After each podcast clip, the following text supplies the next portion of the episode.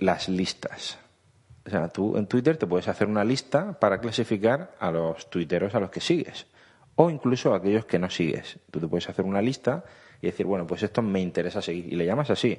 Y las listas pueden ser públicas y privadas. Pero ¿y eso lo hace eh, en, la página de Twitter? En Twitter y en la aplicación de móvil. Ah. Entonces, claro, cuando tú vas a seguir a alguien, eliges cualquier usuario y a la derecha hay un bueno hay una opción donde pone añadir a listas. Sí. Si no tienes esa lista creada, la puedes crear en ese momento.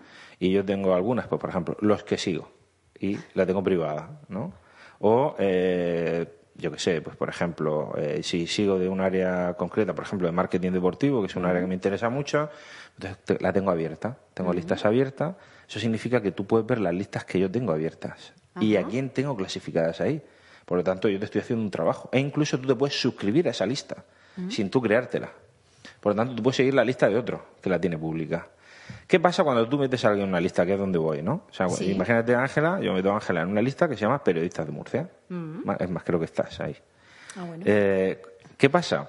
Que, que, tú ves en interacciones, hay un botoncito que pone notificaciones por ahí, ¿eh? ah, sí, aquí en donde ahí te sale Paco Viudes te ha añadido una lista que se llama Periodistas de Murcia. Sí, es verdad. La verdad es que últimamente me han añadido a muchas listas. Pues eso es muy bueno. ¿qué, es esto? Pues eso es muy bueno. Pues eso un montón de listas. Eso es muy bueno por dos razones. Uno, él ve, eh, tú ves que esta persona ya no es que te siga, es que tiene un, interés mayor porque te ha metido en una lista.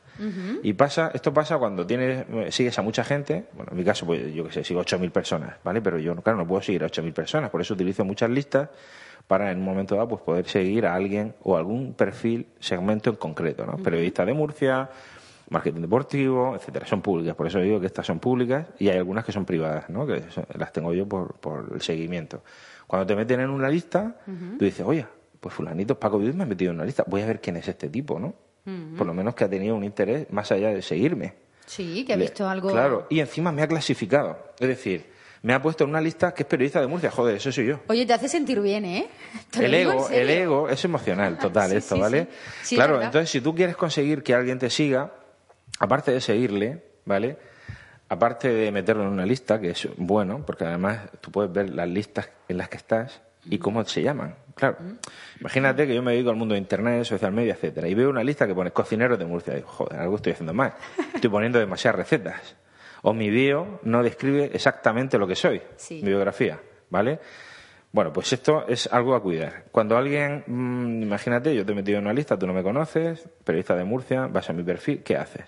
Ves la foto, lo primero, ves mi nombre, ves eh, la biografía, ves si, si pues tiene cierta vinculación con algo que te interesa a ti, ah, pues mira, pues este periodista, perfecto ves la URL, si tiene web, si tiene algún blog, si tiene su perfil de LinkedIn, etcétera, ¿no? lo que sea, solo puedes poner una URL. Y lo siguiente que vemos son los tres últimos tweets, que es los que te saca Twitter. Cuando le das, te saca los tres últimos. Si quieres ver los completos, pues te vas a su perfil y le das clic, ¿no? ¿Qué pasa cuando tú eh, ves los últimos tweets que no tienen nada que ver con tu actividad y con tu sector y no te sientes mm, identificado con lo que pones? Pues dices, bueno, este, yo qué sé, vas a mi perfil y digo, es tomando café. Y tú dices, hmm. joder, pues, no, tampoco me aporta mucho, ¿no? Pero resulta que tú tienes interés porque eres periodista del mundo medioambiental. Y yo acabo de, yo, yo como Paco, me interesa que me siga gente de periodistas del mundo medioambiental. Y yo acabo de escribir en mi blog un artículo que pone, bueno, pues el social media, el medio ambiente y que, lo que cualquier cosa, ¿no? Y ese es mi último um, tweet. Tú cuando vayas, dices, ah, aparte de la bio, aparte de la foto, aparte, vas a ver que mis últimos tres tweets de pues tienen que ver con lo que a ti te interesa, porque eres periodista orientada al mundo medioambiental. Mm, vas a tener más posibilidades de que seguirme, porque ahí tienes interés. El contenido que yo aporto tiene cierto interés para ti. Entonces, estas dos estrategias, la de las listas y la de que los tres últimos tweets, cuando, te haga, cuando hagas la estrategia de seguir para que me sigan, seguir para que me sigan tiene que tener cierta eh, Pero los estrategia. los tres últimos tweets son los que tú has publicado. Claro. y eso va cambiando según tú vayas publicando. Claro, pero tú si haces una estrategia de seguir para que me sigan, ¿vale? Es decir, voy a... Bueno, pues me interesa que me sigan periodistas del mundo medioambiental porque estoy en un proyecto, etcétera, etcétera, ¿vale? Claro, si tú empiezas a buscar, bueno, pues voy a buscar periodistas medioambientales. Ah, pues mira, resulta que este es de tal medio, este es de tal medio, empiezas a seguirles, pero tus últimos tweets que tú no has movido no tienen nada que ver con eso. Vale, pues procura que cuando tú hagas la estrategia de seguir para que me sigan, ellos lo que van a hacer es cuando vean que me siguen, van a ver los últimos tweets. Claro. Pues procura que tus últimos tweets tengan que ver con su interés. Porque si no, van a decir, bueno, pues este toma café, chatea y fuera, que son los tres últimos que puedes dejar, ¿no? cuidar eso también mucho cuando empieces con esa estrategia. Claro, cuando empieces con la, claro, cuando tu estrategia, pues ah, pues mira, voy a intentar seguir este tipo de gente, pues procura que tus últimos tweets sean esos. Y si además en ese momento los metes en listas, pues procura que esas listas pues ya eh, se llamen como a ellos les gustaría que se llamara. Para que se, sienten, se sientan bien. Especialistas en periodismo medioambiental. sí, ya dices Me meten oye, mm, voy a seguirlo, me ha metido en una lista, ¿no? Pues es una estrategia súper eficaz. Esta vez eh, de, de las listas. Entonces, bueno, ya sabemos primero que hay que tener una bio en condiciones, porque la biografía la, mía, la mía es pobretica, ¿eh? Bueno, pero decir que es, muy pobretica. a ver, tenemos dos tipos de biografías, las emotivas y las descriptivas, ¿vale? Las emotivas son aquellas que tú las ves y dices tú, bueno, qué curioso, ¿no? Lo que he mm. puesto. Voy, voy, a investigar, ¿no? Y las descriptivas es, como la mía, por ejemplo, la mía es descriptiva porque te dice a qué me dedico y qué es lo que hago, ¿no? Sí. Las dos son válidas, ¿vale? Las dos son válidas porque una llama la atención y otra es, descriptiva, por lo tanto la otra dices tú, ah, pues mira, ya sé que se dedica, tengo que investigar mucho, ¿vale? Ahí está ya el efecto diferenciador que cómo, cómo procuras llamarte o cómo procuras dedicarte. ¿Por qué? Porque al final la gente busca, cuando haces una búsqueda en Twitter, buscas por mm, busca por biografías. Sí. Entonces tú pones ahí, pues periodistas de no sé qué, periodistas de Murcia, periodistas de tal, eh, especialistas en derecho mercantil. Claro, si en tu bio no pone eso, pues no vas a ser encontrado. Por lo tanto, la gente no te va a seguir. Claro. Y la última, ya sí, es utilizar hashtag, ¿vale? Los hashtags que son etiquetas, ¿vale? Viene de etiqueta, son los que van con la almohadilla. Que cuando la gente entra en Twitter y dice, esto bueno, yo me acuerdo del primer día que digo, ostras, esto, esto de la almohadilla. Bueno, ¿Para, qué, ¿Para qué funciona esto, no? ¿Para qué funciona esto?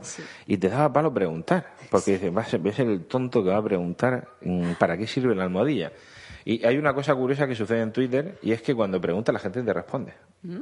Sí, yo creo que es mejor ser ignorante un segundo que, toda tu vida, ¿no? Sí. Entonces, es casi que es mejor preguntar. O sea, pregunto, oye, ¿para qué sirve la almohadilla? Alguien te va a contestar, ¿vale?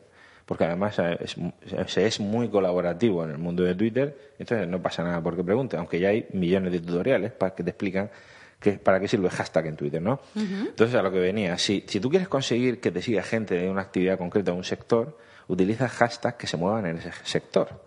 Si tú, eh, pues por ejemplo, eres especialista en el mundo de exportación, ¿vale? Y de derecho, el mundo de la exportación, pues utiliza el hashtag que veas que se utiliza en ese sector, ¿vale? Entonces, ¿cómo, cómo ver si ese hashtag se utiliza? Pues pon en el buscador almohadilla y ese hashtag y verás, pues, qué gente lo está utilizando, eh, qué periodicidad, porque te sale el último tuit de cuándo es. Claro, si es un hashtag que se ha movido hace tres meses la última vez, no te pues, interesa pues mucho. no te interesa mucho. Entonces tienes que, tienes que investigar qué hashtags son los que se pueden estar moviendo, ¿no? Pues, por ejemplo, si ahora llega el mundo de la renta, IRPF, ¿vale? Y tú eres de asesor y te interesa pues dar algunas eh, te interesa que se te conozca y dar algunas ideas para que la gente pues pueda hacer su renta en condiciones pues mueve los hashtags, esto lo sé porque lo acabamos de ver, pues mueve el hashtag eh, almohadilla IRPF, almohadilla renta 2014, que son los que más se mueven, ¿no?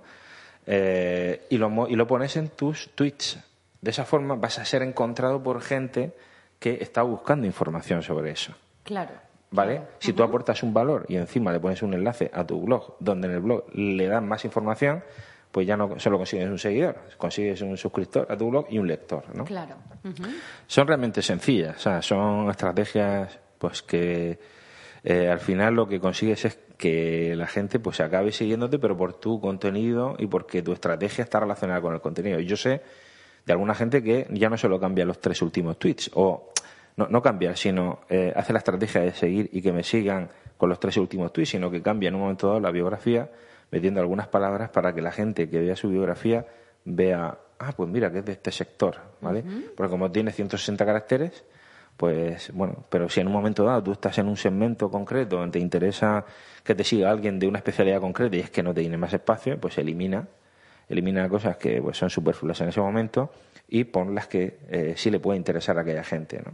Eh, como eso es rápido de hacer y es así como dos segundos, pues simplemente plantear estas estrategias para que te sigan en Twitter.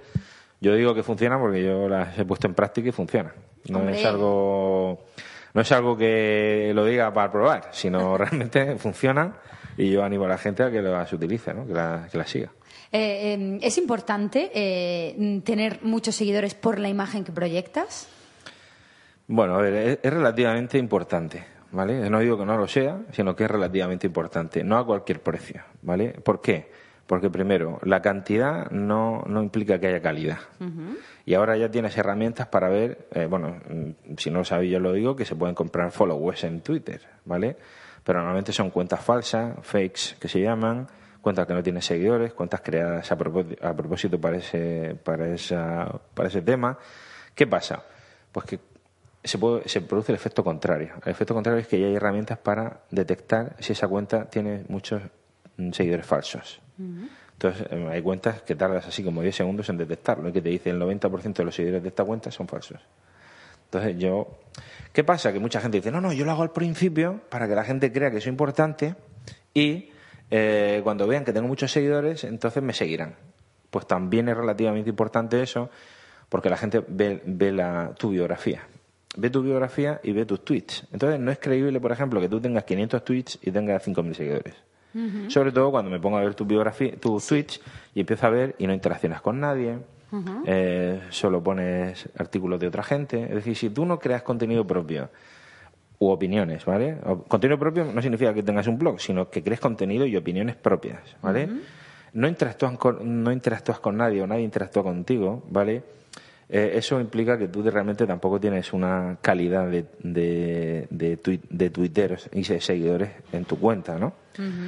Entonces, claro, eso se puede detectar. También puedes hacer una búsqueda de qué gente menciona ese Twitter. Entonces, tener gente, bueno, es relativamente importante. Si tienes gente, encima hay calidad en el contenido y en tu timeline, es decir, la gente interacciona, te retuitea, te sigue, te pone, etcétera, etcétera, tienes muchas listas. Entonces, casi, casi más importante es el número de listas en los que estás metido que en el número de seguidores que tienes. Porque eso implica que esos seguidores que tienes y te has metido en listas pues te tratan de una forma especial, ¿no? De decir, oye, pues mira, sé que hay mucha gente ya en Twitter, por lo tanto esta gente la voy a meter en una lista porque me interesa tenerlo controlado, ¿no? Entonces, por eso digo que es relativamente importante.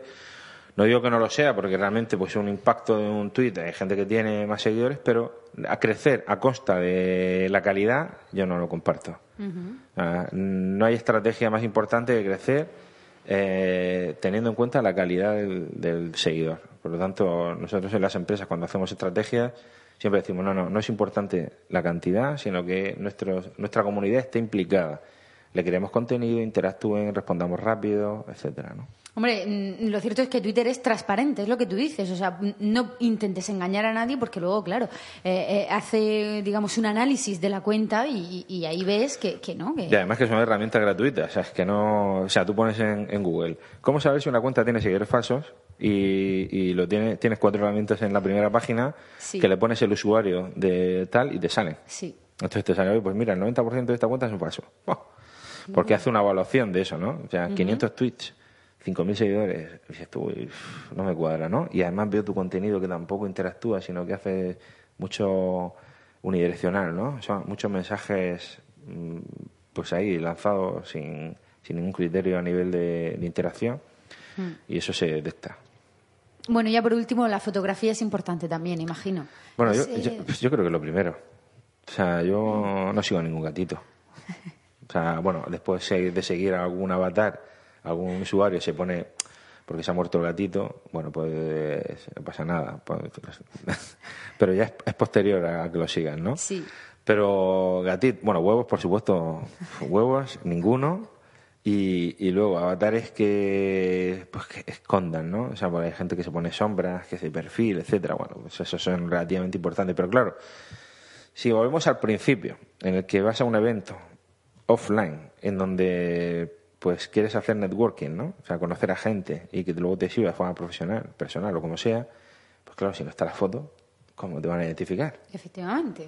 Estás perdiendo oportunidades por no tener una buena foto. Así que váyanse, háganse una buena foto o vayan a un evento del Gallo Blues, porque hay fotógrafos. Que lo hacen, y, está Víctor Soriano, que es arroba Vic Soriano, que la mayoría de gente cuando eh, ve las fotos en Twitter se coge las fotos, le recorta su cara y se la pone de avatar, porque las hace bien y sirven, pues ¿no? Voy a tener que ir yo, porque la foto que tengo creo que tiene ya tres años. Pues ¿eh? nada, pues...